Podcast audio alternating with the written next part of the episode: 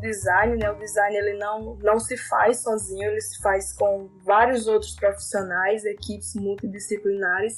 E eu vejo que um, um, grande desafio é justamente essa, essa pluralidade, né? Você lidar com áreas muito diferentes ali, unidas num, num único propósito, né? Ou seja, melhorar X coisas ou validar X coisas. Então, assim, é, eu acho que é um, é um trabalho de gestão incansável, né?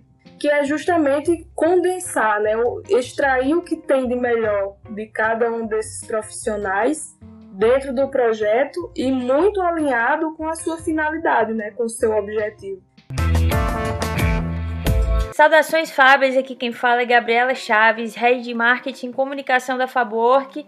Hoje a gente vai conversar com Ítalo Oliveira, não é a primeira vez que ele está aqui com a gente, já participou de outros Fabcasts. Ele é o nosso cientista de dados aqui na Fabork.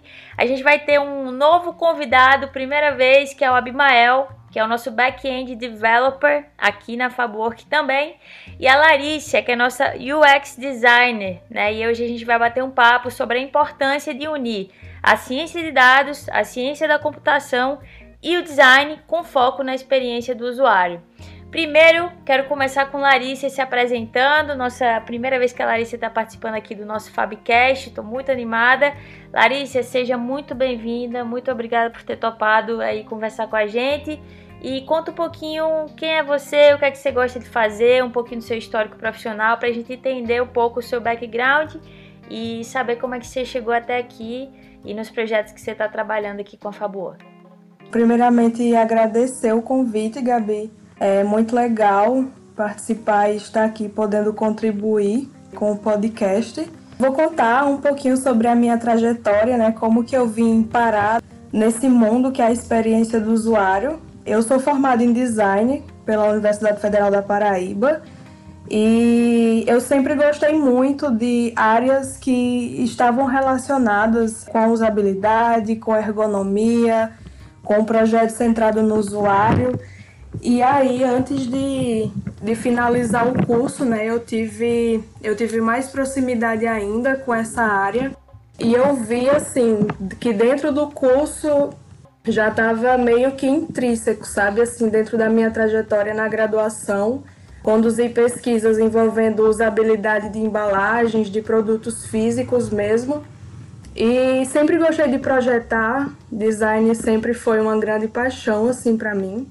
E aí, quando eu estava prestes a sair da graduação, eu vi isso mais forte, né? E aí, ao mesmo tempo, é, eu conheci o design de experiência do usuário, fui aprofundando meus, meus conhecimentos cada vez mais.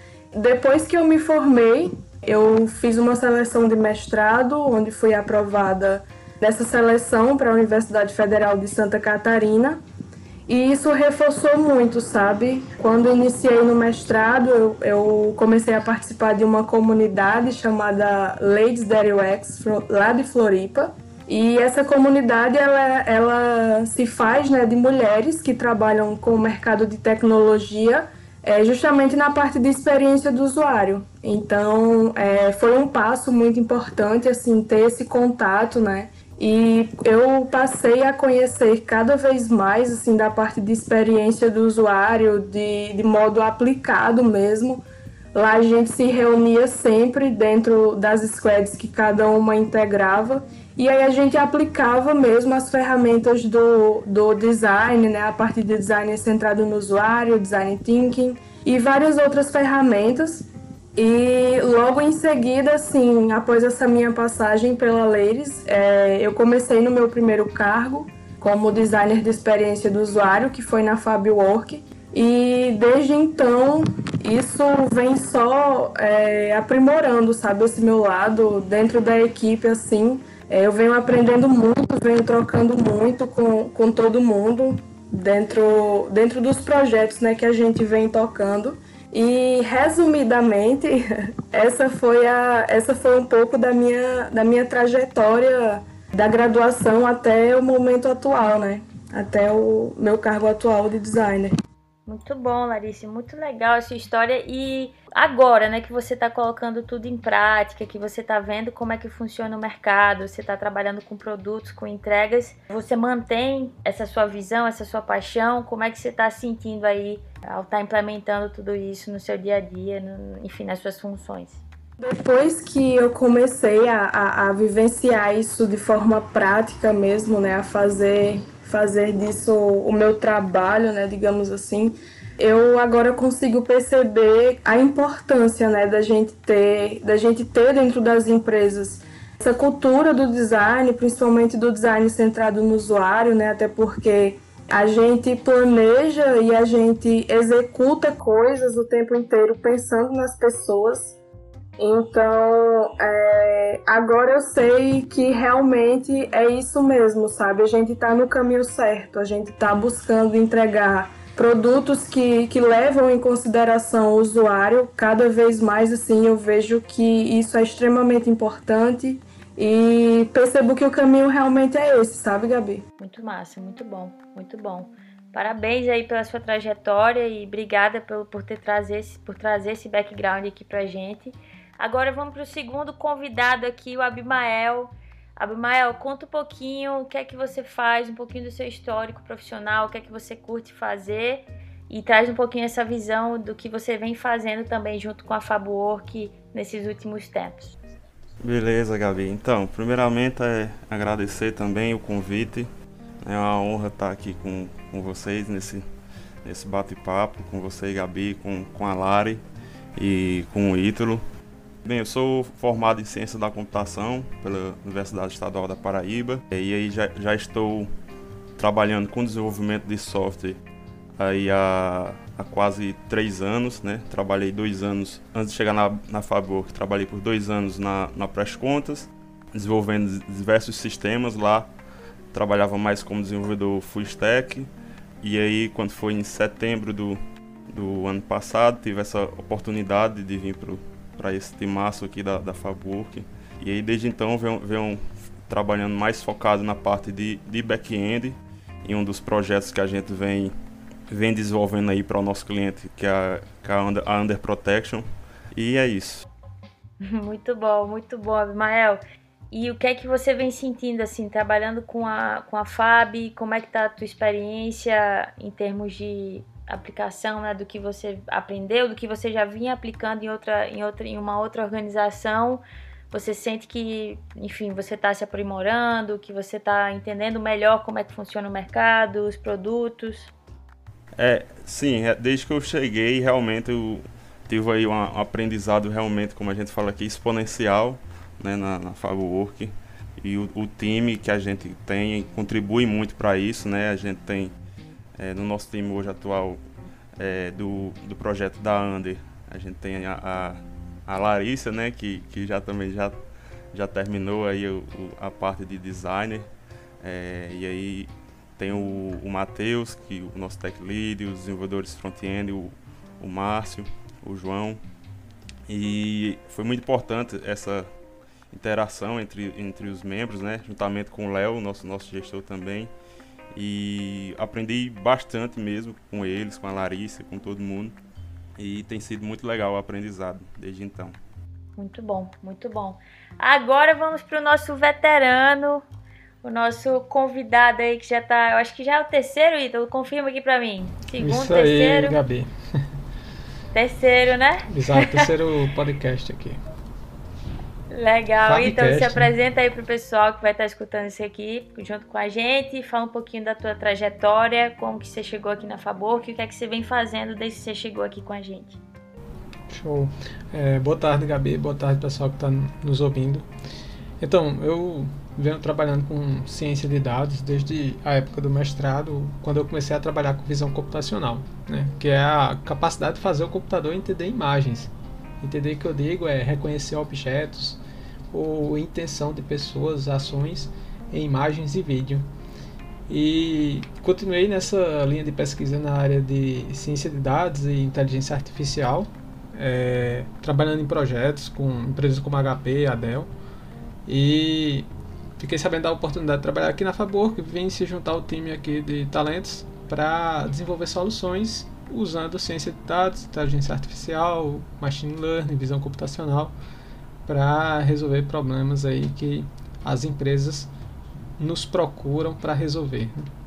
Perfeito, Ito, perfeito. Show de bola, pessoal. Bom, é isso, né? Eu acho que cada um, olhando assim de uma maneira mais lúdica, cada um aqui tem o seu superpoder, né? E o papo de hoje é a gente meio que quebrar a cabeça aqui juntos e chegar a conclusões ou não, e eu sair daqui mais confuso e tudo bem, mas quebrar a cabeça como que é, né? E qual que é a importância de unir esses três poderes que cada um de vocês tem, né? A Larissa com a visão dela de experiência do usuário, de design, o Abibael com, com a experiência dele e a, o conhecimento dele em ciência da computação, né, desenvolvimento de sistemas, e o Ítalo com o conhecimento dele e o superpoder dele em relação à ciência de dados, né? Então, seja desde captura, é, exploração de dados, enfim. Então, hoje a gente vai falar sobre esse assunto, qual a importância de unir esses três superpoderes, esses três fatores e quebrar um pouquinho a cabeça em cima disso, tá? Aqui na Fabor, que a gente já trabalha com essas frentes, mas raramente a gente fala desses três tópicos em conjunto, né? Óbvio, por quê? Porque um vive sem o outro, mas será que se os três estivessem juntos seria melhor? Então, a verdade é que após a aplicação de uma boa ciência de dados, para que esses insights que foram, né, que foram retirados de uma ciência de dados sejam recorrentes, e contínuo, seria interessante ter a aplicação de a ciência da computação.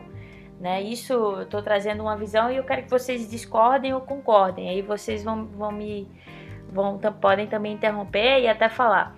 Mas para que esses insights sejam recorrentes e contínuos, a gente tem a aplicação da ciência da computação e para que tudo isso seja compreendido e bem utilizado, é necessário um design com foco na experiência do usuário. Né? Nem sempre a pessoa que vai estar utilizando aquele sistema e aquela inteligência vai ter o conhecimento técnico necessário para utilizar da melhor maneira. Aí entra a questão do design e da experiência do usuário.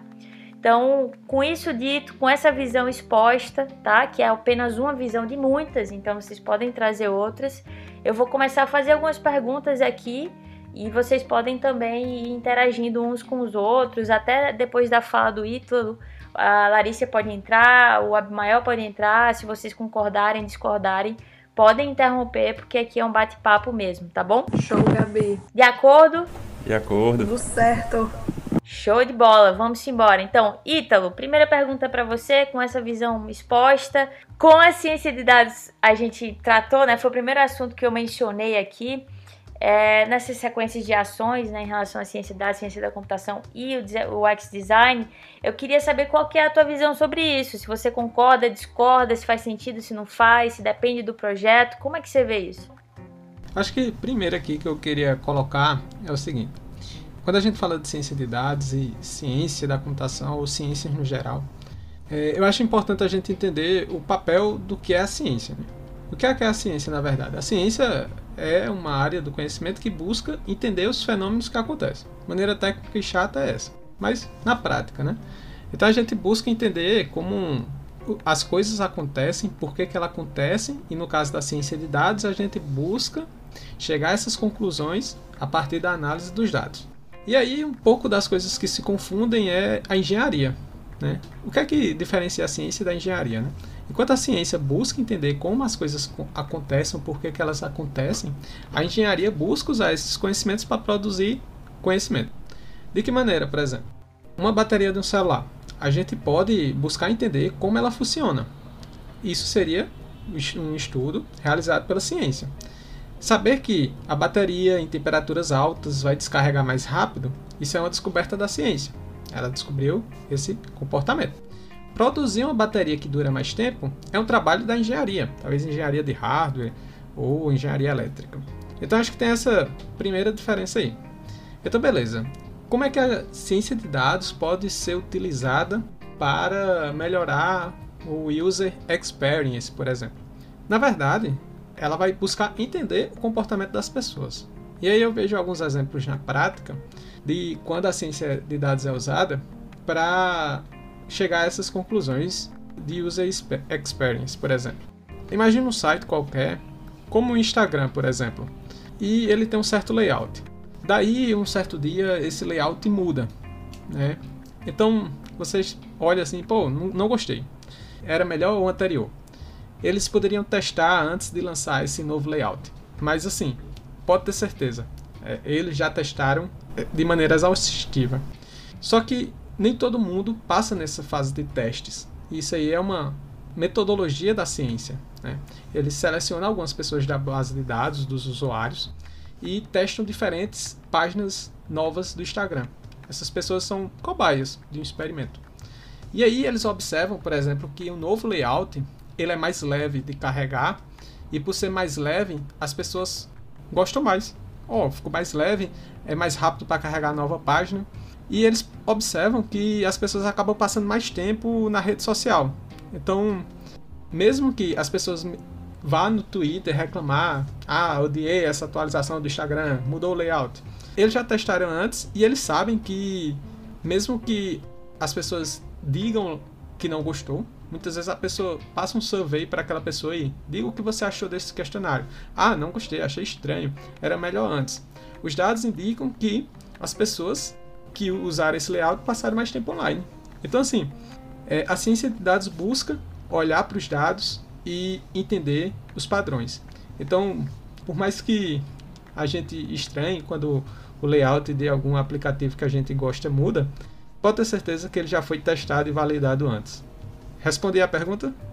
Respondeu. Agora eu quero fazer um. Você levou para uma sequência que foi a seguinte: a experiência do usuário com base na ciência de dados, correto?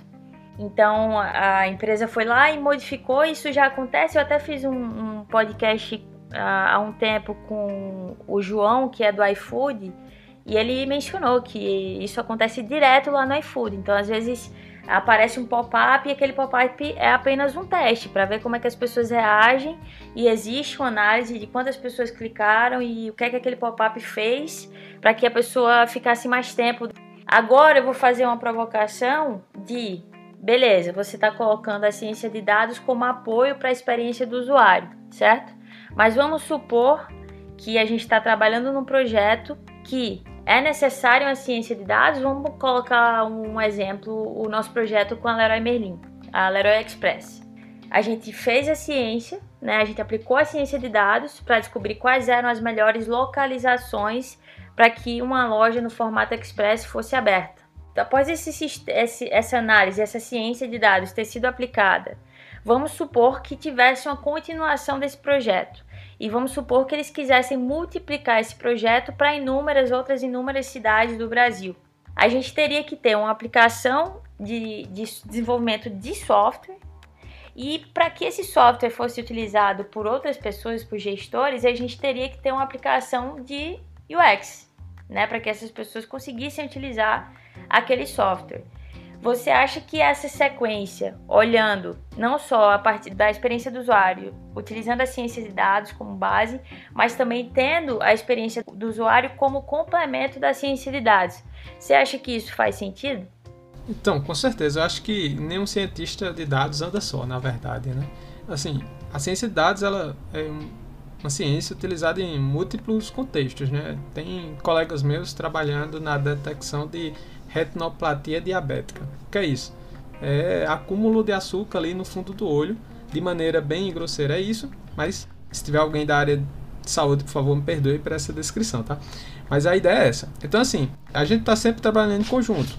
A gente usa os conhecimentos que a gente tem de matemática, estatística e computação para tentar resolver problemas de áreas interdisciplinares. Então, acho que a gente vai estar sempre trabalhando junto aí de suporte para essa tomada de decisão. Né? As pessoas que vão pensar nos modelos, assim como no exemplo na área de saúde serão os médicos especialistas, eu acho que no caso do UX seria pessoas como a Larissa. E aí a Larissa pode pensar um pouco aí do, do que são, seriam soluções na área que poderiam ser aplicadas para melhorar o UX e a gente iria fazer esses testes aí com os usuários. Perfeito, entendi.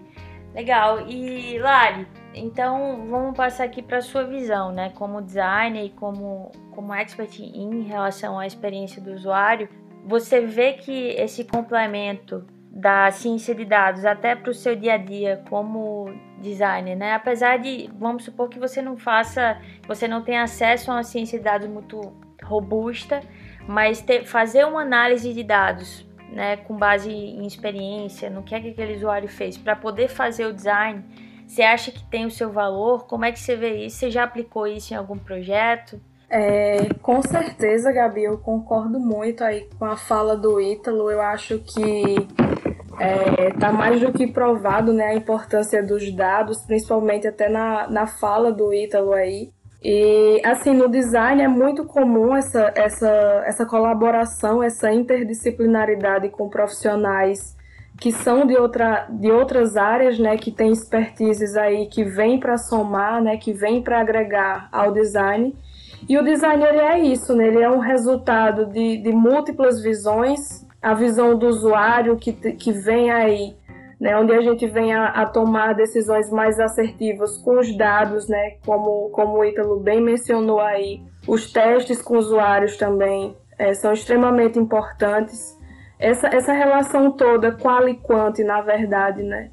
ela, ela é extremamente importante dentro do processo de design, porque de um lado a gente tem toda a questão emocional, comportamental do usuário, né, do porquê daquelas decisões, por que, que o usuário insiste em clicar aqui, por que, que ele não nota aquela, aquela informação além dessa, né? Então, tudo isso é extremamente fundamental dentro de um projeto de design e assim, parte muito o sucesso de qualquer produto, parte muito dessa integração, dessas múltiplas visões, né? Como profissionais como Abimael, como, como Ítalo. É, isso tudo é, é, super valorizado assim, dentro da área do design, todas essas especificidades. E eu acredito sim que isso com certeza impacta muito no, na assertividade né, da, das soluções. Eu acho que esse é, é é um, é um objetivo legal de se ter em mente, né? Quanto que, quanto que a solução é assertiva, quanto que ela satisfaz o usuário. E aí eu falo muito também, eu gosto muito de pensar assim no sentimento do usuário de forma geral.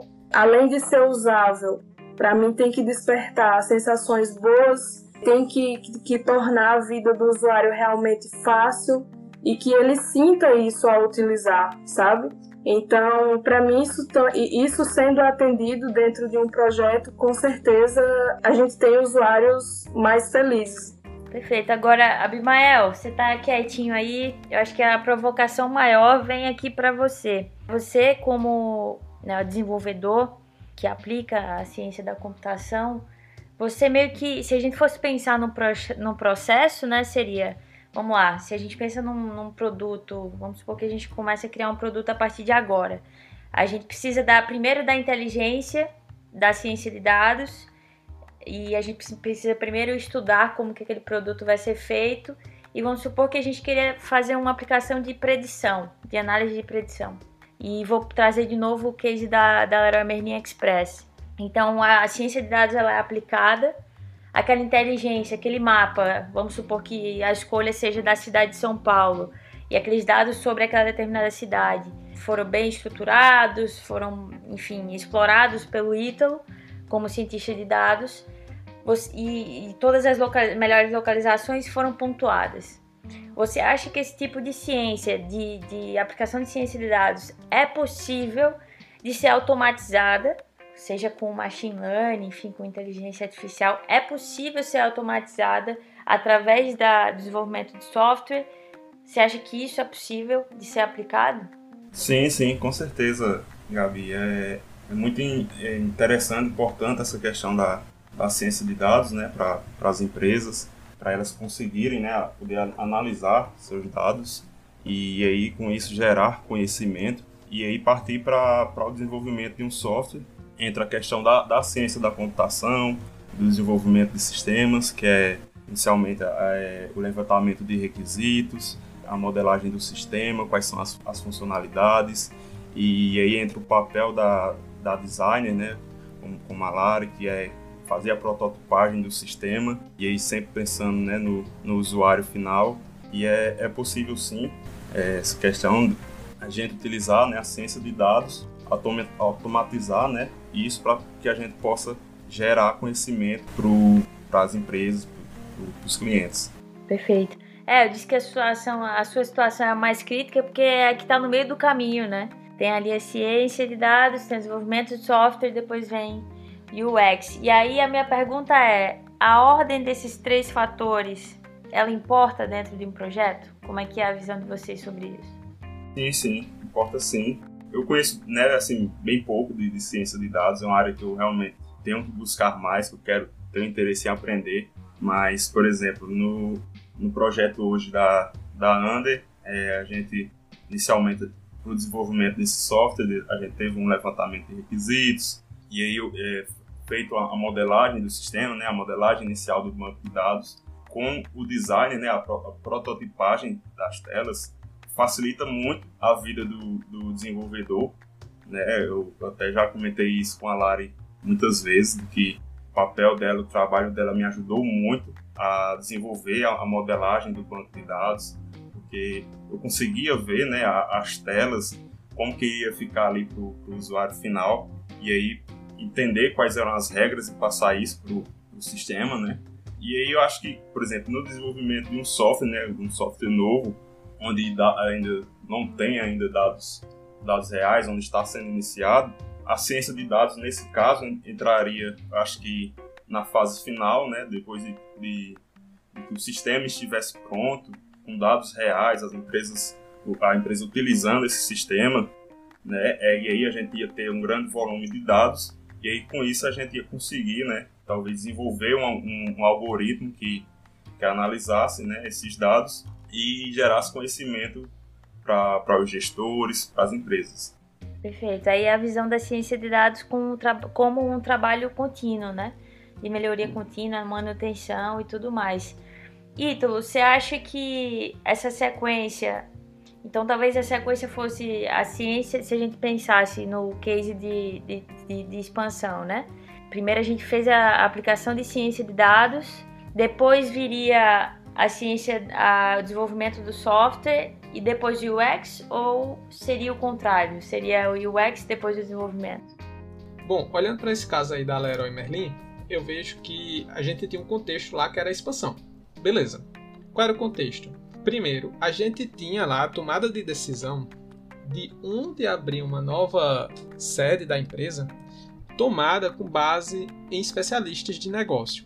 Né? Esses especialistas eles têm visões sobre dados, economia e outras perspectivas, outros dados que eles tinham acesso para fazer essa tomada de decisão. Onde seria o melhor local para abrir a nova unidade da empresa? Beleza. Entretanto, assim, seres humanos quando tomam decisão, eles sempre refletem seu viés pessoal, né? E até os algoritmos, a inteligência artificial também. Mas assim, outra, isso aí seria outra questão. O que eu quero dizer? As pessoas, por exemplo, que têm experiência positivas em uma certa região de um certo bairro, ou já passou por uma experiência negativa, como assalto ou alguma coisa assim, pode sentir que pô, aquele não é o melhor local para a gente é, abrir uma nova sede. Entretanto, quando a gente modela isso né, e passa para um algoritmo fazer essa tomada de decisão, inteligência artificial que a gente treinou, construiu e ajudou a colocar em produção, ela é capaz de não ter esses sentimentos. Ela vai olhar para o faturamento. Qual local que tem o maior potencial de maximizar o faturamento?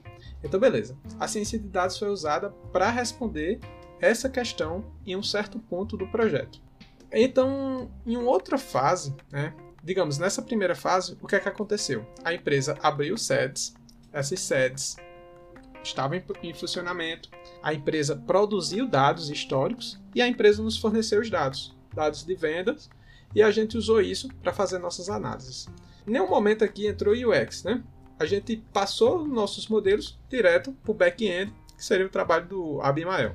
Entretanto, imagina agora o contexto de expansão que você colocou, né? A gente fez isso para a unidade de São Paulo, né, o estado de São Paulo.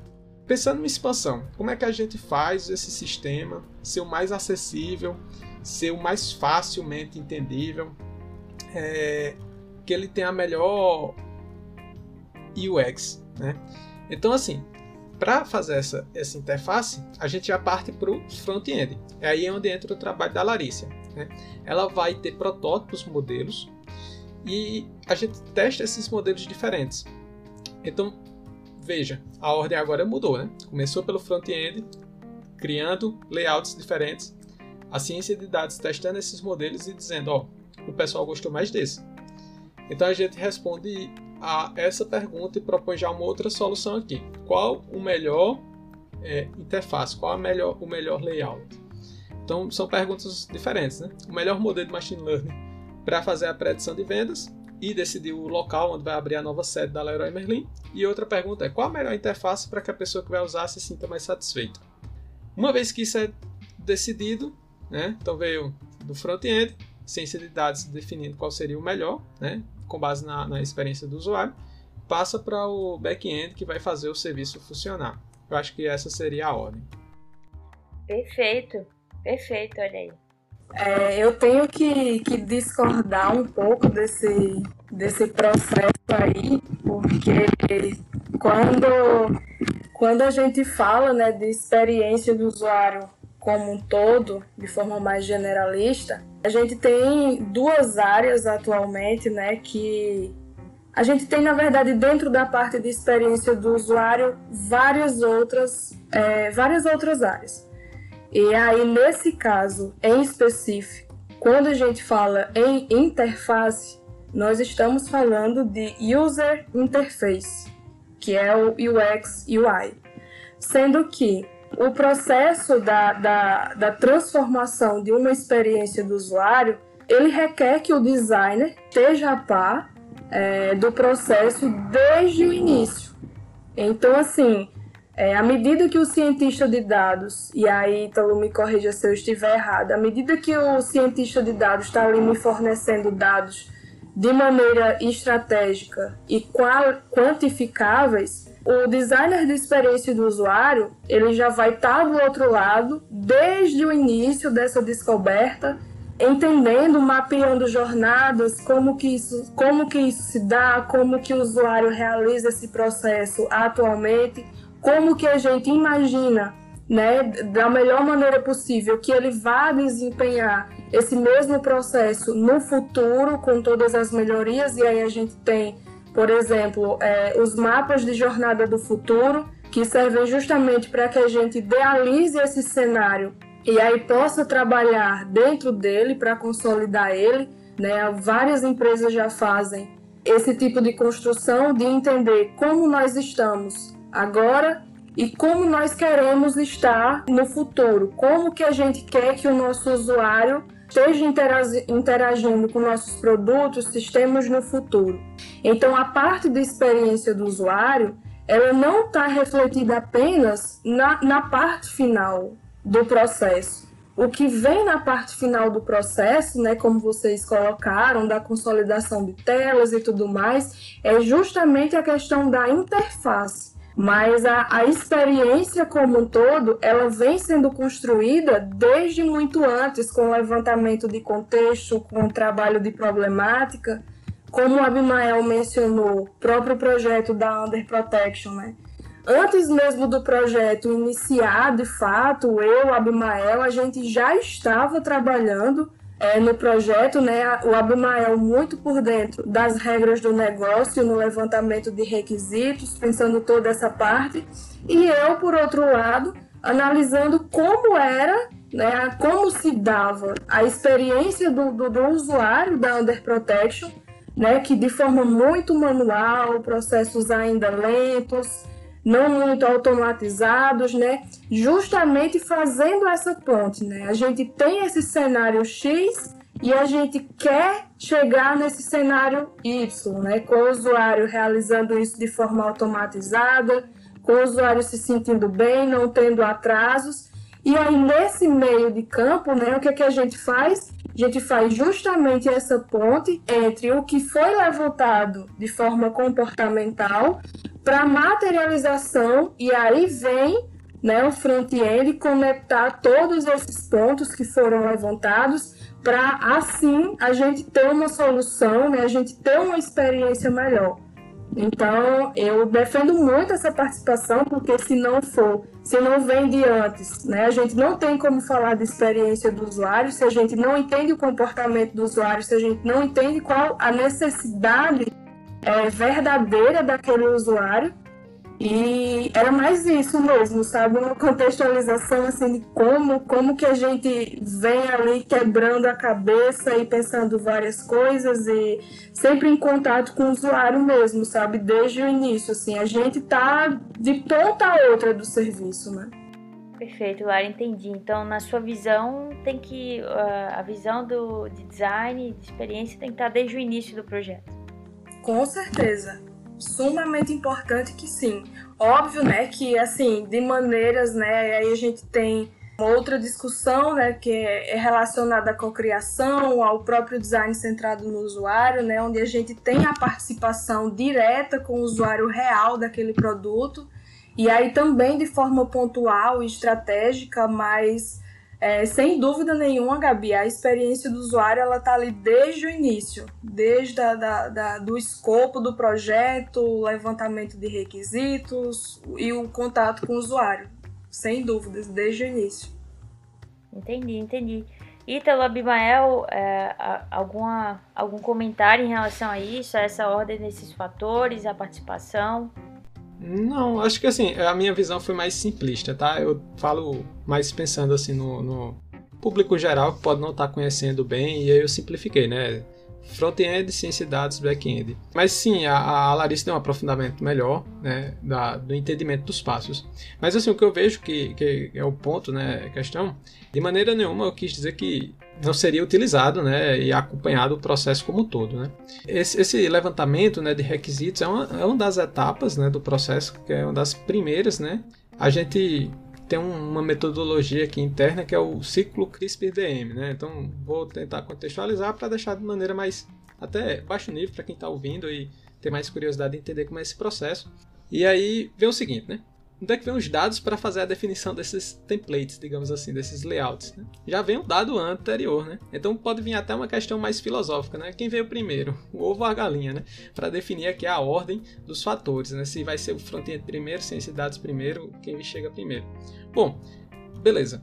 Chegamos aqui a um projeto novo que um cliente vem aqui, ele apresenta as suas dores normalmente vem alguma reclamação do tipo, olha, o pessoal aqui está se perdendo, e aí a gente vai tentar entender, tá, em que parte do processo ele está se perdendo? Olha, na hora de fazer o pedido, ele usa essa plataforma aqui para fazer o pedido de um, um restaurante aqui no iFood, como você deu exemplo.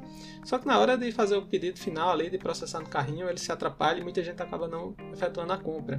Então a gente vem ali um pouco de tentar identificar o que é que pode estar tá causando isso. E aí vem as hipóteses né, da, do pessoal do UX, ó, será que aqui esse botão está escondido? Ou esse botão não é tão intuitivo?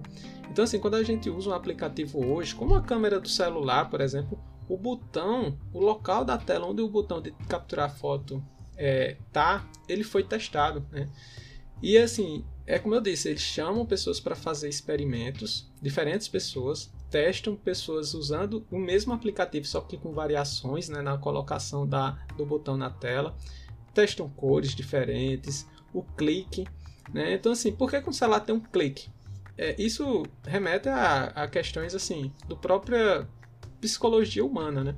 Quando você aciona, toca a tela e ali a tela escurece ou emite algum som de clique, a pessoa entende, pô, a foto foi registrada. Né? Então, assim, essas questões né, são respondidas de, posteriormente né, com a ciência de dados. Né? E aí eu acho que mantém esse fluxo. Né? O primeiro passo seria o levantamento de requisitos, né? entender a dor do cliente. Normalmente a gente busca ouvir, usar a, a solução que ele tem, e aí a gente busca entender o que é que pode estar acontecendo ali que pode estar causando esse problema. Né? E aí a gente faz o levantamento técnico. Quais são as soluções que a gente tem em mãos que a gente pode usar para resolver esse problema nele? E isso é um ciclo, tá? É uma cascata. Eu acho que o back-end seria a última etapa mesmo, né? Só depois que a gente faz um protótipo, valida, né? Faz o acompanhamento de todas essas etapas aí, que a gente chega no consenso, né?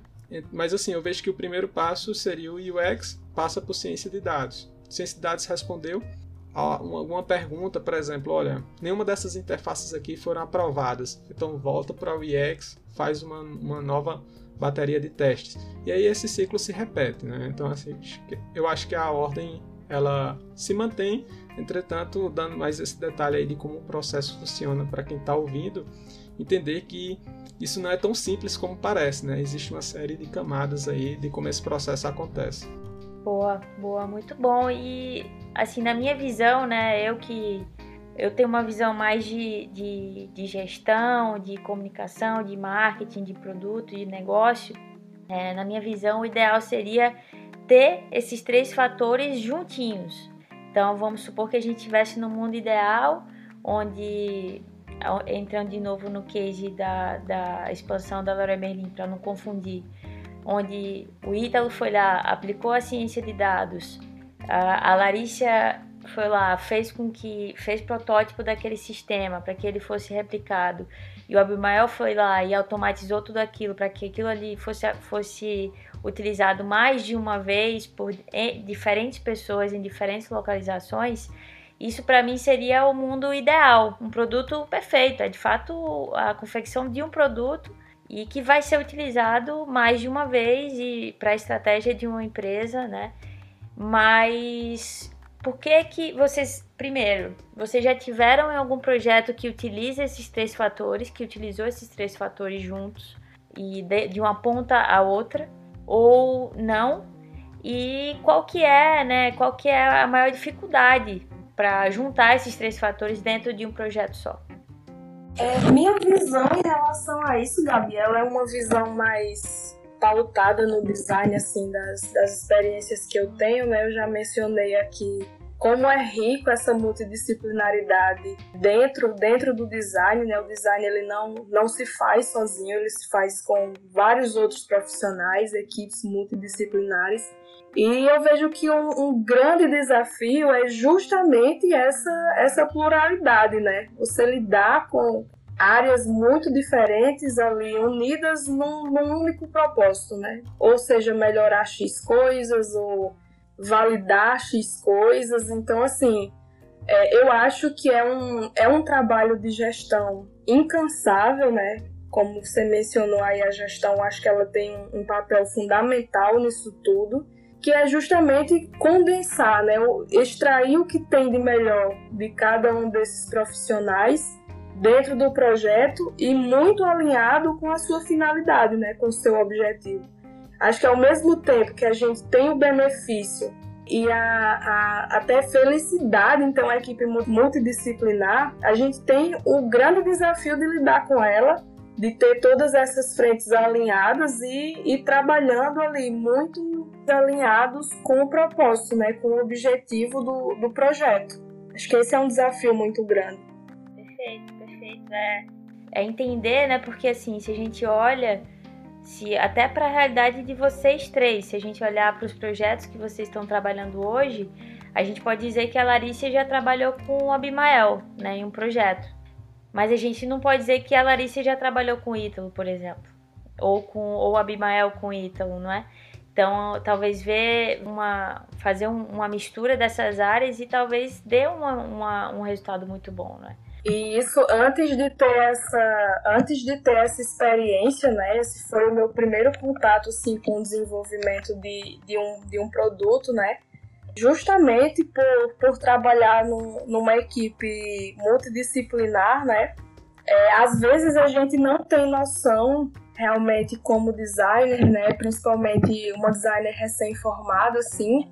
Eu digo isso sempre para outros amigos e amigas designers que a gente às vezes é, não tem noção, assim, a gente realmente passa a conhecer a importância de ter um time multidisciplinar quando a gente vai lidar com ele, né? Que a gente, como designer, idealiza, planeja as coisas de uma forma X, mas aí vem o, o ali o front-end e fala, não, isso daqui a gente não tem como viabilizar essa solução que você está pensando, sabe? Ou a gente não vai conseguir executar, ou vai levar um tempo muito maior em relação ao tempo que a gente tem agora. Então, assim, ter essa comunicação, ter esse relacionamento ali né, de eu como designer também conseguir entender o que aquela pessoa como dev front-end vai conseguir fazer ou não, é muito importante para o sucesso do produto também, porque aí a gente né, não perde um tempo muito grande e a gente passa a, a, a levar propostas mais assertivas. Então, é justamente esse desafio, sabe, da gente, além de conseguir trabalhar com o time multidisciplinar, da gente conseguir se relacionar com essas pessoas, né, justamente pautadas na efetividade na agilidade dos times e por aí vai. Muito bem, muito bem. Essa é, é uma visão né, geral, assim, mais, mais completa, mais holística. Eu acho que é importantíssimo mesmo. E aí eu acho que a gente pode tentar entender também, Ítalo, essa relação com a ciência de dados, né? Olhando para essa união desses fatores, às vezes eu vejo que ainda a, a, ciência de dados, o cientista de dados, ele fica mais isolado em relação a esses outros dois fatores. Como é que você vê isso? Qual que é o desafio de juntar esses três fatores dentro de um projeto só? Eu acho que assim, é, existem algumas questões, né? Primeiro, assim, a ciência de dados, como eu disse, ela é multidisciplinar e a gente pode estar tá trabalhando em diferentes projetos, né? Com varejo, com marketing, com atendimento do cliente, o UX é uma das frentes que a gente pode estar tá trabalhando, né? Então, assim, eu acho que por isso que nem sempre acontece de haver esse encontro da gente como profissional internamente, mas é, externamente, né, a gente vê aqui que muitas das empresas elas buscam algumas soluções específicas. Na verdade, eu diria que é, hoje um dos grandes desafios que a gente tem é a comunicação, primeiro de tudo. Porque as empresas às vezes têm um problema que ela não sabe que tem e ela não sabe nos explicar o que ela precisa e a gente precisa ir lá e mostrar para ela o que está acontecendo de fato em contraste do que ela acha que está acontecendo e aí a gente mostra isso com a análise dos dados e existe um termo para isso que é o data driven decision, né? Tomar uma decisão baseada com os dados, tá? Vou dar um exemplo. Vou dar um exemplo anedótico de algo que aconteceu com a gente. É, chegou uma empresa, né, perguntando para a gente qual era o modelo de carro que as pessoas mais gostavam. Mas a pessoa que veio nos perguntar isso já nos afirmou, com certo viés, que era um carro X. Tá? Ele já sabia, não, eu sei que vai ser o carro X e tal. E esse carro X não aparecia entre os primeiros colocados. Né? Porque existia ali um viés na cabeça daquela pessoa. E assim, saber qual é o carro mais bem avaliado também pode ser uma coisa meio curiosa, né? Por quê? Pode ter um carro assim que vendeu muito pouco ou foi recém-lançado, por exemplo. Esse carro que foi recém-lançado, ele só vendeu três unidades e as três pessoas que compraram deu nota 10. Mas será que esse carro é bom mesmo? Será que esse carro ele é melhor do que um Gol, por exemplo, que já vendeu 50 mil unidades e a nota dele é 9,5. Então, assim, será que esse 9,5 é melhor do que um 10? Mas que um 10 que apenas 3 pessoas votaram nesse carro recém-lançado, a gente ainda não tem uma confiança nesse resultado. Né?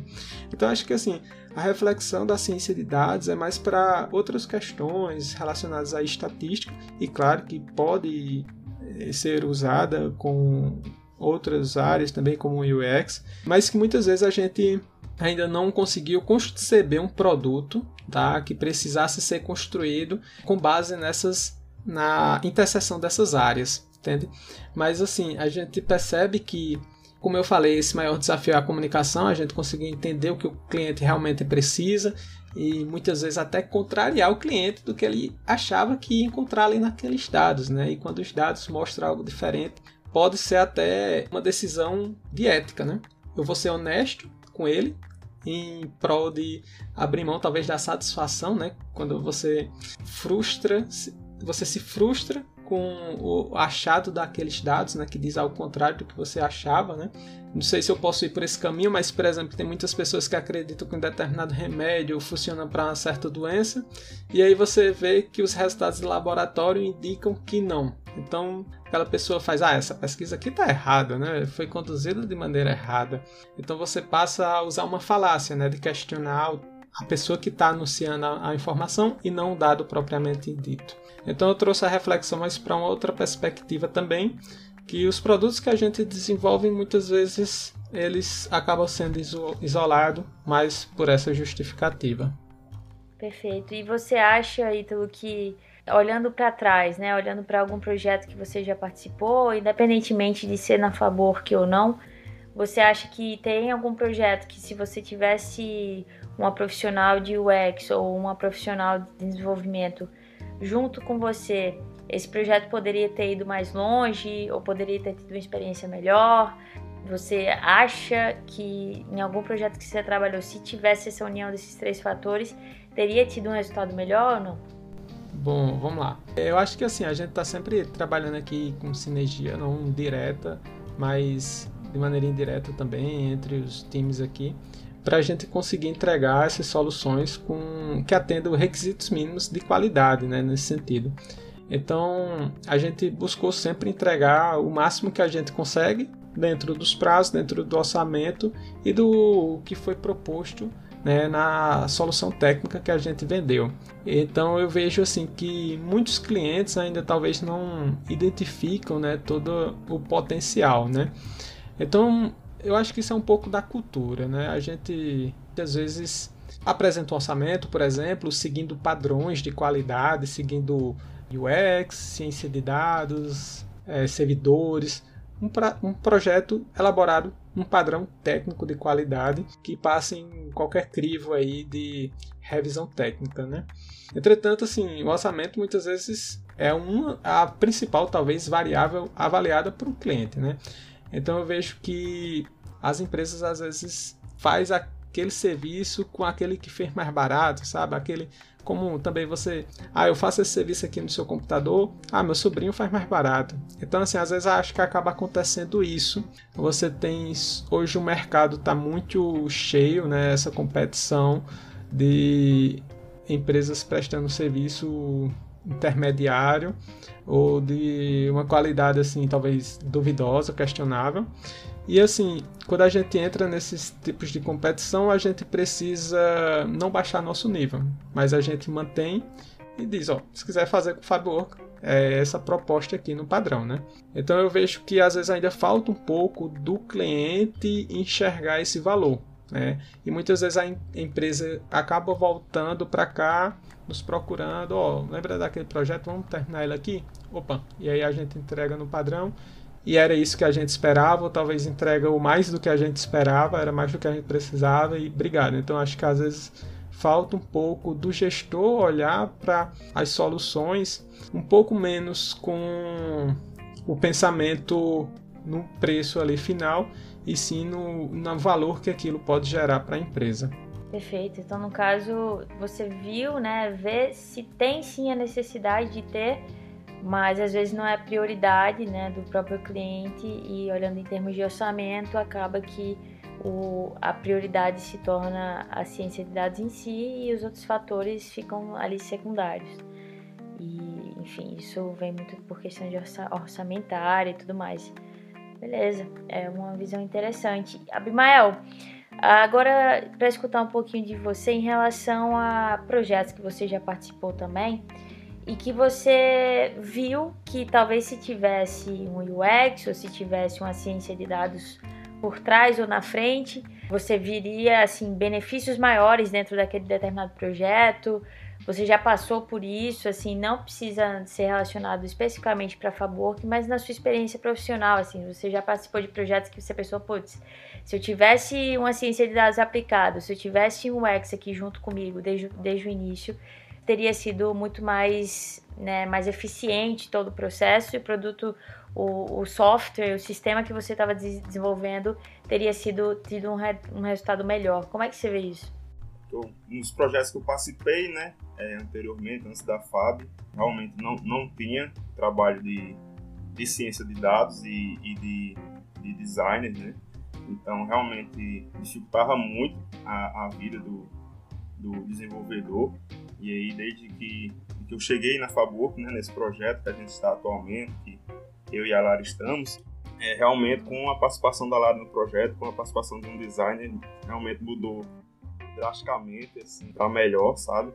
Então, ajuda de, demais mesmo ali a gente entender, né, é, das regras do, do sistema, e a, a, ajuda demais. Aí, já na parte de ciência de dados, eu ainda não participei de nenhum projeto que envolvesse esses, essas três áreas, né, de design, é, ciência da computação e, e, ciência de dados, mas espero poder participar também para a gente ter mais debates né, relacionados a isso. É, o que é que pode vir primeiro, quais o que é que vem depois no final. Muito bom, muito bom. Se depender de mim, vai rolar, hein? É. Já digo logo. Uh, e aí, Abimel, o que, que você percebe de maiores benefícios, assim, estar tá trabalhando junto com a Lari dentro de um projeto? Sim, é, é então, na hora de, de, de entender é, questões de, de modelagem de banco de dados, né, a gente quando tem uma visão do, do das telas, dos, dos formulários, né, que, que, são feitos, a gente consegue entender é, melhor quais as regras do sistema, né? ou até mesmo a, a modelagem do, do, banco de dados do sistema. E isso aí facilita a, a, ajuda demais na hora do, do desenvolvimento. Perfeito. Então aí entra a questão de simplificação, agilidade, né? otimização de tempo. Legal, muito bom. Bom, pessoal, chegamos aqui ao final do nosso bate-papo. Acho que a gente teve muitas trocas. Lari, você tem alguma coisa a adicionar? Ítalo, Abimael, algo que a gente não mencionou aqui nesse bate-papo com esse tema que faltou mencionar, que vocês sentem a necessidade, ou posso dar aqui o nosso Fabcast mais um como encerrado aqui? No meu caso, é, só gostaria de falar uma coisa que foi é, um caso específico que até o, o Ítalo ajudou ali com o conhecimento dele, é, ajudou ali diretamente, né? É, acho que ele até, não sei se ele sabe, mas teve um momento que, que eu estava trabalhando com questão de normalização de dados, né? De, de, uma, de uma escala para outra. Então, é, naquele momento ali, o, o eu estava com, com dúvidas, né? Dúvidas de como fazer a questão da, das regras do sistema, desenvolver aquilo. E aí a gente lá por meio do Léo, né, entrou em contato com o Ítalo. Aí o Ítalo prontamente já com conhecimento dele nessa questão de, de dados, de normalização, é, ele entrou e, e, e, respondeu ali, mandou a forma do que deveria ser feito. Então foi, foi bem legal isso, eu consegui, é, tive essa ajuda aí do, do Ítalo, né? E agradecer também por ele ter, ter ajudado. Olha aí, indiretamente ajudou e indiretamente trabalharam juntos. É, eu lembro bem dessa ocasião que o Léo me mandou uma questão lá que precisava ter uma fórmula matemática para fazer uma conversão. E aí eu olhei e me deparei com aquela questão, não sabia bem o que o Léo estava fazendo, se ele estava estudando alguma coisa e ficou com uma dúvida, mas aí eu mandei a resposta e que bom aí que acabei ajudando no projeto aqui internamente, né? Mas eu acho que é isso. Então, é, eu acho que é isso. Eu agradeço pelo convite e espero ter esclarecido de maneira não tão polêmica algumas questões e que é, a gente possa gravar aí mais momentos como esse, que foi muito legal, pessoal. Valeu aí e até mais. Muito bom, muito bom, Ítalo. Show de bola. Eu que agradeço. Lari, mais alguma coisa aqui a mencionar?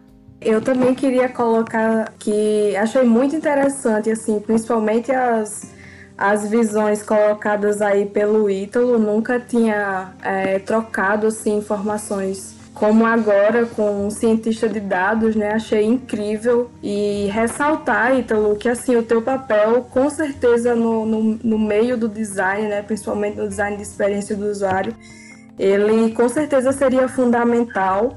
E fiquei até mais motivada, assim, a realmente te incomodar mais um pouco e, e da gente conseguir conversar mais sobre isso, mais sobre dados que dentro desse processo é muito relevante, me interessa bastante também. Então, adorei tuas, tuas colocações aí e a maneira como a gente conduziu aqui o bate-papo.